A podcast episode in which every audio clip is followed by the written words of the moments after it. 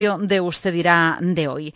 También eh, nos acompañará Raúl Villa. Con él hablaremos del ingeniero eh, Andrés Comerma, porque precisamente ayer se inauguraba una de las rutas que hará recorrido por la ciudad departamental bueno, pues para homenajear eh, este año en el Día de la Ciencia en Galicia, Andrés Comerma, que ha dejado bueno, pues una huella importante en la ciudad departamental. Pero con Raúl Villa también hablaremos de otro tema, de la estrategia constructiva y de su aplicación en buques. Él es el secretario del Museo Esponaf de Ferrol. Además, también ahondaremos un poco más en ese programa piloto para combatir la soledad. Para adentrarnos en las curiosidades eh, de nuestra ciudad y concretamente en las curiosidades que nos han hecho, bueno, pues ser quien somos y estar donde estamos.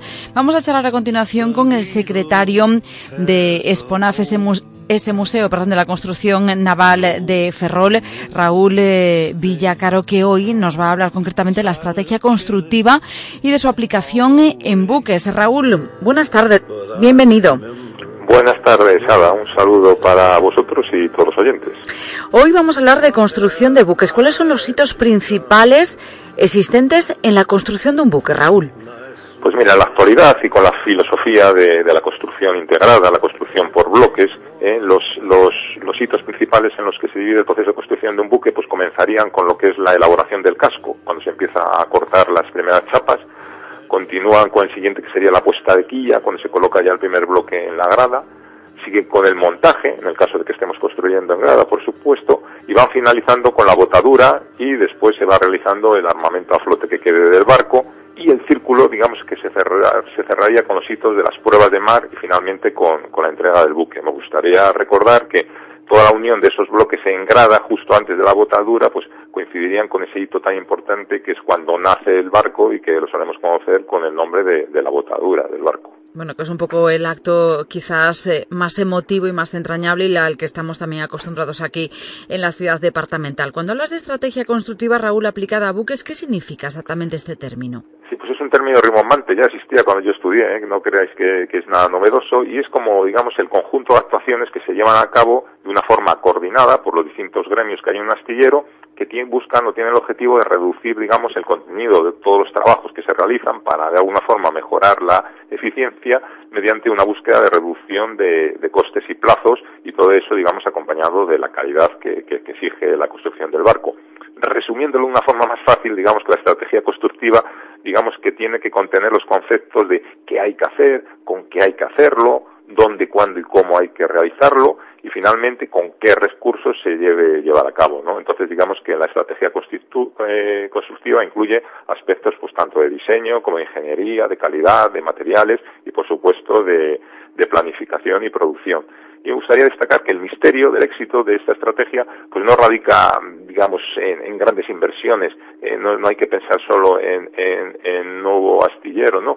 sino que a nuevas metodologías, sino en la organización, ¿eh? para que, digamos, que que la estrategia constructiva sea un éxito, hay que implantar lo que se denomina ingeniería concurrente y digamos que mediante esta metodología, pues eh, todos los gremios del astillero tienen que trabajar de una forma coordinada. Existen así diferentes tipos de estrategia constructiva, concretamente dos tipos, ¿no? ¿Cuáles son? Sí, efectivamente, la funcional, que abarcaría desde el orden, de, desde que se firma el contrato, la orden de ejecución, hasta que se empieza a cortar el acero, y la de detalle, que sería desde ese momento hasta la entrega final. Con lo cual, en el primer grupo, pues tendríamos todo lo que está relacionado con las especificaciones de contrato, de compra y esas cosas, y en la segunda, la de detalle, pues con los cambios en la planificación que, digamos, puedan realizar o puedan provocar contratiempos en la construcción. Raúl, ¿existe algún elemento clave que se pueda destacar en, eh, de los bloques que una vez unidos formarán esa parte del buque, el buque en su conjunto?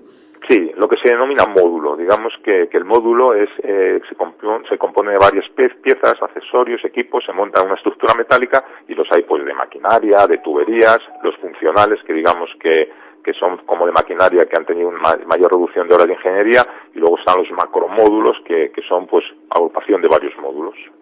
El montaje de los módulos también debe llevarse a cabo siguiendo diferentes criterios, ¿no? Sí, hay, hay, hay varios criterios que, que se pueden realizar, pues por ejemplo considerar el peso que, que tiene que tener, el instante del momento en que hay que instalarlo en el barco, pues el área del que se dispone para, para digamos, el entorno del módulo, pues esa serie de cosas.